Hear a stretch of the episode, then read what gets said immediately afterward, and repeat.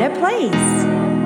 A better place. We think mistakenly that success is the result of the amount of time we put in at work instead of the quality of time we put in. By Ariana Huffington ハフィントンポストの創設者アリアナ・ハフィントンの言葉私たちは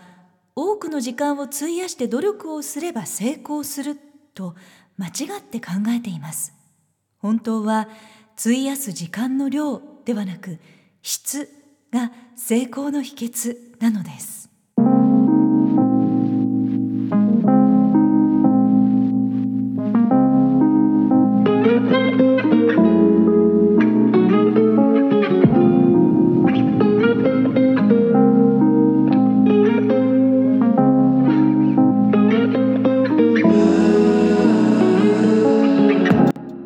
Hello, everyone. Today's habit for well being is sleep. Do you have a good sleep every day? Do you have any tips for creating comfortable sleeping environment? Let's talk about it today on my podcast. 皆さん、こんにちは。ナビゲーターのさゆりです。ウェルビーンシリーズ8回目。今日は幸せがブーストする5つのヘルシーな習慣 1つ目の運動に続きまして2つ目 sleep 睡眠についてお話ししていきましょうもう本当に今は情報型でなんだか時間が一日あっという間に過ぎていくというような時代ですけれども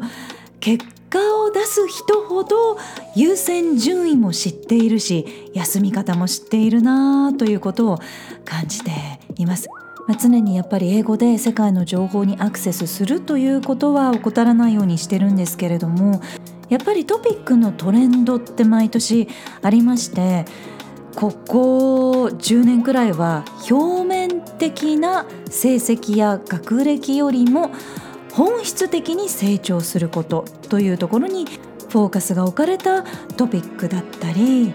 一時的な年収アップとか聞こえのいい肩書きとかフォロワー数とかそういう表面的なものではなく本質的な幸せを考えることといったように表面的じゃなくって本物の豊かさって何だろうというような本質的なトピックというのがどんどん増えてきているなぁと感じています。年明けにはいつもビジョンシリーズということで目標を達成するための情報もお届けしてるんですけれども私の今のお気に入り書籍のピックアップなんかもねできたらいいなというふうに思っています。ハフィントンポスト創設者のアリアナ・ハフィントンさんもビジネスで大成功を収めた後にウェルビーンについて新しいコンセプトで発信を続けていらっしゃって私は彼女のメッセージにも結構刺激を受けました。Sleep, sleep and more sleep というメッセージがあるんですけれどももう寝るんだよちゃんと休むんだよっていうのもやっぱり彼女のメッセージの一つでちゃんと休んで心と体が健全で豊かでいられることこそ成功の秘訣だということを発信されていますし Facebook のシェリル・サンドバーグさんも彼女のベストセラーの著書 Lean In に絡めて Sometimes we need to sleep in to lean in というふうにおっしゃってるんですけれどもリンリンっていうのがなんかこう挑戦するとかそういう言葉でタイトルになってとてもねあのベストセラーになりましたよね。その lean in という言葉とちょっと寝坊するというかちょっと遅めに起きるというようなことを sleep in というんですけれどもその言葉表現を使って Sometimes we need to sleep in to lean in ということで何かに挑戦するためには遅くまでゆっくり寝ることも時には重要だよと睡眠をとることの大切さを訴えていらっしゃったんですよね。まあ、それも話題になりました。で私自身は20代で結構ハードなお仕事のスタイルを経験したなと感じるんですけれども朝3時に起きて5時にスタジオ入りして7時のオンエアまで2時間。もう本当に全ての情報だったりあの新聞英字新聞も日本の新聞も5紙ぐらいに目を通してそこから要約をしてで翻訳してという感じで2時間フルで脳を使った後に5時間フルでおしゃべりする。12時まで。おしゃべりするというような番組をやっていたこともあるんですけれどもやっぱりその時はもう本当に睡眠の重要性を身をもって痛感しました。ラジオってやっぱり1秒が大切という世界なんですけれども1秒で何を伝えられるかということを常に考えていましたのでもう脳がフル稼働でしたし細かい表現の違いで印象も変わってくるのでニュースの間の取り方とかゲストトークなどっていうのはやっぱり繊細なのでおしゃべりはスポーツに匹敵すると言われているくらい脳と体力を使うんですね。なので眠れなかった日というのはもうしゃべりが全然うまくいかなくって朝3時に起きていた時期というのは夜8時までには、まあ、子供みたいな感じでベッドに入るというよりももうその時間までに眠りにつきたいという気持ちで過ごしていました。ラジオの先輩からもいい喋りをするためには睡眠が全てとアドバイスをいただいたことを思い出します。皆さんそれぞれ睡眠のスタイルっていうのがあると思いますけれども今日ご紹介するのはデンゲス・エトの「1997年の調査データなんですが7時間睡眠と45時間睡眠の時を比較して睡眠時間が少ないと幸せを感じるレベルが下がるんだよという結果が出ているんですね。それから睡眠と学力の関係についてのデータもご紹介したいと思います睡眠をとっただけで学力が向上するというデータがありまして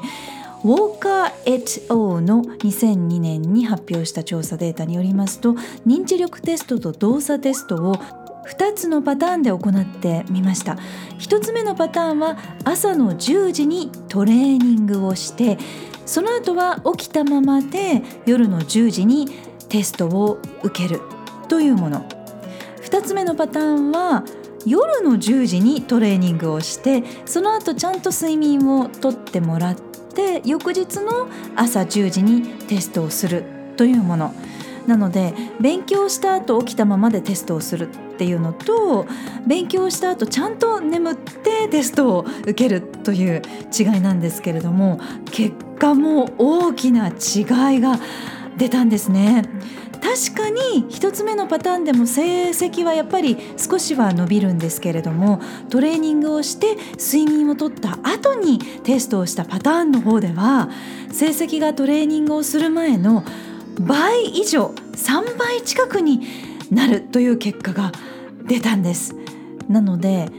トレーニングとか勉強というような練習と睡眠を合わせるとパーフェクトというようなデータのタイトルがついていましたけれどもね。よく睡眠時間を削って試験勉強する一夜漬けなんてことも学生時代にはあったかななんて思い出しますけれども。もうそれじゃやっぱりダメなんですよね。睡眠をしっかりとった上で効果的なトレーニングを効率よくする方が学力成績が飛躍的にアップするんだよということが科学的にも証明されたということになります。実はこのデータを知った後にオーストラリアの政府の交通部門、まあ、交通関係の部門で働く友人と話していたところ自動車免許の試験のシステムを作る時にもこの睡眠時間というのが考慮されているということだったんですよ。あの試験の日程を決めますよね、まあ、何日間空けて次の試験を受けてくださいみたいな感じでスケジュールがちゃんと決まっているんですけれどもちゃんと睡眠をとって学んだことを落とし込めるようなスケジュールになっている。そういう期間を配慮して作られている。と聞いたことがあるんですねなので睡眠ってやっぱりすごいなぁと改めて感じています何かうまくいかないことがある時何か幸せを感じられない時ついつい自分の責任だ自分のせいだと感じてしまうこともあるかもしれませんがもしかするとちょっとした一工夫だけで改善できるかもしれませんよね。幸せがブーストする5つの習慣残りの3つのキーワード。マインドセット優しさ豊かな時間についても見ていきましょう。何かの答えがそこにあるかもしれません。So I really recommend you to have a good rest when you're feeling tired or not feeling happy. 心地よい睡眠をとるために何かできそうなことはありますか？さあこの番組は自分軸を確立し一人一人が自分らしさを最大限に表現することで世界がより良くなるというビジョンで配信しています。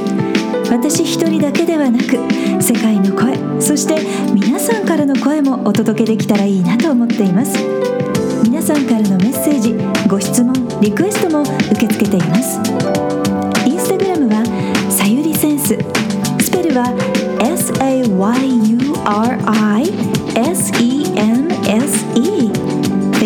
ページはグローバル育児。スペルは GLOBALIKUJI で検索してぜひフォローやメッセージでつながってくださいね。ホームページからはゼロからマスターまでのストーリーやキャラクターがわかる心理学診断も無料で体験いただくことができます。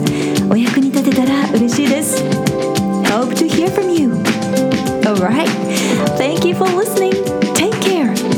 And your life. Till next time. Bye bye Who you are makes the world a better place. A better place. A better place